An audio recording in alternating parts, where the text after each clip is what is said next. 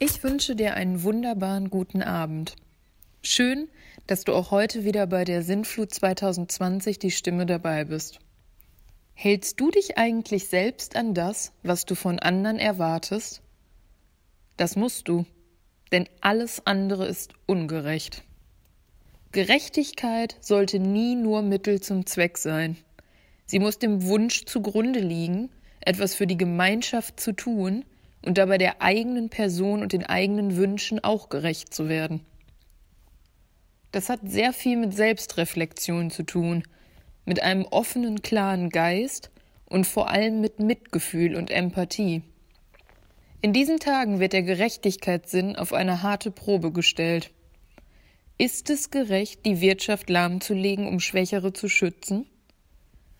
Unsere heutige Stimme gehört dem bekannten Wirtschafts- und Unternehmensethiker Professor Dr. Andreas Suchanek. Er war zu Gast beim ersten Sinnflut-Symposium im Februar diesen Jahres. Damals ging es um Wert und Wirklichkeit und darum, wie Unternehmen und Influencer ihre Stimme für mehr gesellschaftsrelevante Themen einsetzen können.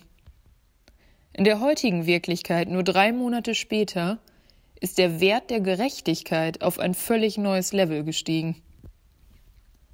Im Sinne des bekannten Moralphilosophen und Vater der Volkswirtschaftslehre Adam Smith reflektiert heute Professor Dr. Andreas Suchanek über das, was den Gerechtigkeitssinn ausmacht, nämlich gegenseitiger Respekt und ein echtes Miteinander.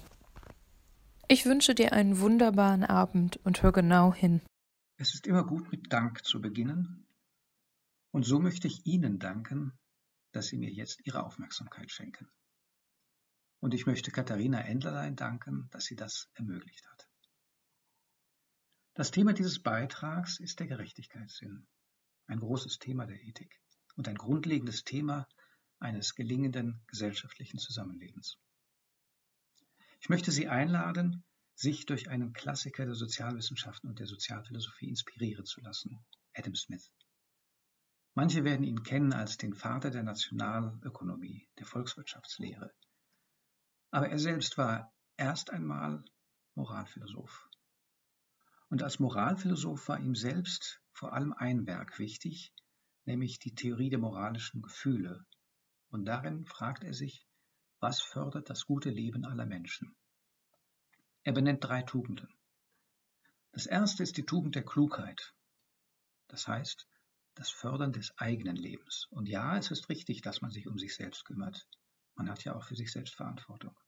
Das zu fördern, das eigene gute Leben, das ist Klugheit.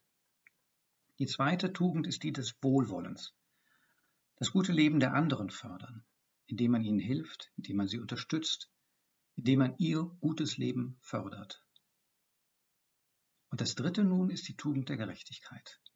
Auch sie ist bezogen auf das gute Leben aller Menschen aber hier geht es darum, dass wir versuchen sollten, das gute Leben der anderen nicht zu unterminieren, indem man sie schädigt, indem man seine Versprechen nicht hält, indem man andere benachteiligt, indem man sie nun eben ungerecht behandelt. Die Tugend der Gerechtigkeit ist, den anderen zu geben, was sie mit Recht von uns erwarten können. Interessanterweise sagt Smith auch, dass diese letztgenannte Tugend, der Gerechtigkeitssinn, die wichtigste aller Tugenden ist. Wenn der Gerechtigkeitssinn verloren geht, ist die Gesellschaft gefährdet. Smith sagt sogar, geht sie zugrunde. Was bedeutet das in Zeiten von Corona? Was ist da überhaupt gerecht? Ist es gerecht, dass Menschen mit Vorerkrankungen so gefährdet sind? Ist es eine Frage der Gerechtigkeit, wenn Menschen aufgrund der Maßnahmen zur Bekämpfung der Pandemie ihren Arbeitsplatz verlieren? Unser Gerechtigkeitssinn wird hier gefordert, auch darin die Grenzen auszuloten, und es gibt keine einfachen Antworten. Die entscheidende Frage ist hier, was können wir berechtigterweise, ich könnte auch sagen gerechterweise, voneinander erwarten?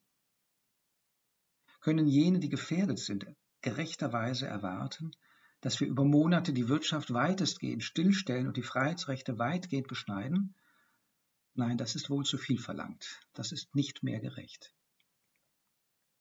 Können umgekehrt jene, die glauben, dass ihnen das Virus nicht viel anhaben kann, erwarten, dass das Leben sofort wieder zur alten Normalität zurückkehrt? Nein, das ist nicht gerecht. Denn es ist eine Missachtung der elementaren und berechtigten Interessen all jener, die dadurch einer manchmal buchstäblichen lebensgefährlichen Gefährdung ausgesetzt sind. Und das schließt auch all jene ein, die sich um sie kümmern müssen. Pflegepersonal, Ärztinnen und Ärzte, Familienangehörige. Der Gerechtigkeitssinn verlangt von uns, die berechtigten Anliegen und Interessen der anderen ernst zu nehmen. Er verlangt aber auch von uns, von anderen nicht mehr zu erwarten, als gerecht ist. Ungerecht ist nicht nur, wenn man anderen nicht das gibt, was ihnen zusteht, ungerecht ist auch, Ansprüche zu stellen, die nicht erfüllbar oder zumutbar sind. So verlangt der Gerechtigkeitssinn also die Abwägung unserer eigenen Interessen gegen jene der anderen, die ihrerseits berechtigt sind. Und das heißt, die Wurzel des Gerechtigkeitssinns ist gegenseitiger Respekt.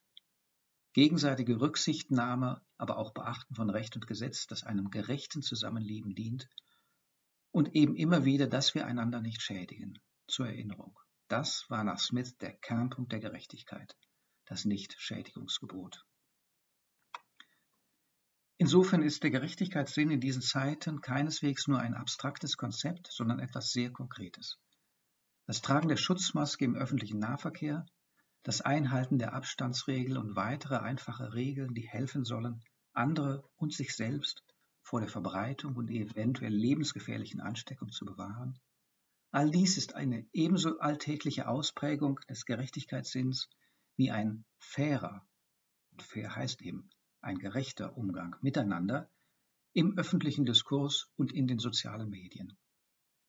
Und das mag mit Einschränkungen und Zumutungen verbunden sein, aber eigentlich ist es eine Investition in ein gutes Leben, in ein gutes Zusammenleben.